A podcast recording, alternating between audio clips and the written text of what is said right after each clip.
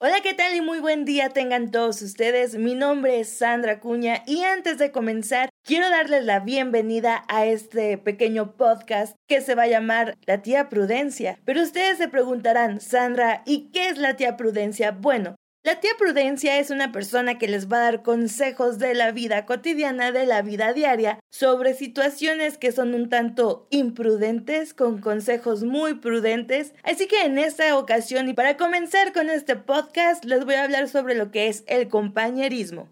Bueno, el compañerismo es algo que si yo les digo, nos lo enseñan desde que estamos en kinder, les estaría mintiendo. No me acuerdo muy bien de las cosas que hacía cuando era niña, la verdad. Pero en primaria sí me acuerdo perfectamente y para mí en primaria el compañerismo era así como... Me, es como que te ponen a trabajar con un compañero o con X compañera. Al principio sí es así de, ay maestra, no, porque a mí me dan asco los niños, póngame con otra niña.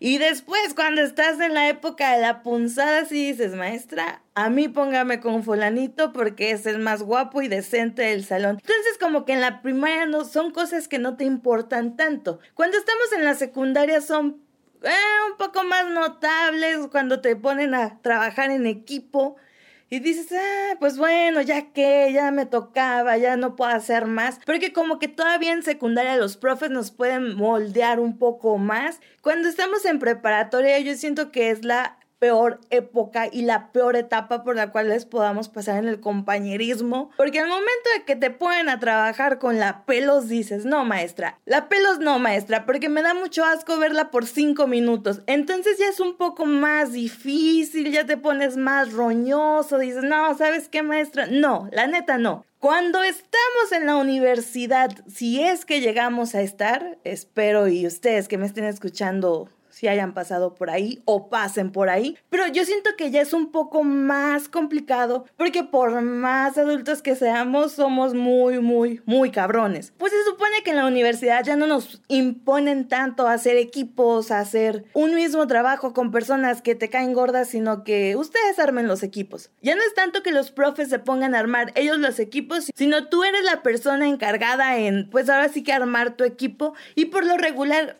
no me van a dejar mentir. Te pones con el güey que es tu amigo o el güey que es tu amiga y pues que te hace el paro. Si eres de esa gente barra que no trabaja, pues mira, te pones con tu compa o con tu amiga la que quiera andar contigo y ya, te hizo el trabajo. Pero, pues muchas de las veces tenemos que trabajar con personas que no son de todo nuestro agrado, e inclusive con personas que nos caen gordas. Pero yo siento que eso es parte fundamental de la vida, que es algo con lo cual tenemos que lidiar. Porque yo me acuerdo mucho de cuando estaba en la secundaria, un ahí perdido, que la maestra decía, van a, voy a hacer los equipos. Uy, no, maestra usted los va a hacer, pues mejor solo. O sea, aunque tú seas tu propio jefe el día de mañana, vas a tener que trabajar con personas. No sé, digamos, tienes tu oficina acá muy nice, muy chida. No vas a querer a alguien que te limpie la oficina o también la vas a hacer tú del, pues del limpiador de oficina, que no tiene nada de malo, obviamente. Pero imagínate que tienes una persona de limpieza, pues vas a tener que hacer equipo, vas a tener que armar una estructura de limpieza, horarios con esa persona. Y quieras o no vas a tener que lidiar con ese tipo de personas y con ese tipo de situaciones en tu vida. Por más jefe que seas, siempre vas a tener a tu lado a una persona que no te va a gustar cómo trabaja, que no te va a gustar cómo habla, el cómo camina, el cómo viste, pero puede que esa persona sea muy buena en el trabajo y pues te vas a tener que aguantar, vas a tener que aceptarla. Y bueno amigos, bueno, esto no sé si te fue tanto como compañerismo o el hacer equipo, pero eh, puede significar lo mismo, similar, algo por el estilo. Espero y este consejo haya sido de su agrado. Saben, les voy a estar dejando mis redes sociales en las cuales me pueden buscar, que es Facebook, me pueden encontrar como Sandra H, bueno, facebook.com diagonal Sandra HXC7, pero el Sandra lo escriben con Z y me pueden estar mandando opiniones de qué es lo que les guste que les hable. También si quieren que les pase mi WhatsApp, con todo gusto se los paso para que me manden más opiniones, más ideas para que les esté platicando aquí en este bonito podcast. Y sí, creo que sería todo hasta el momento.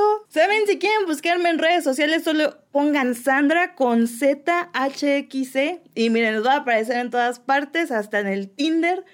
Y sí, así de fácil para que me manden opiniones de qué es de lo que les gustaría que les hablara. Y sí, mi nombre es Sandra Cuña y nos vemos hasta la próxima.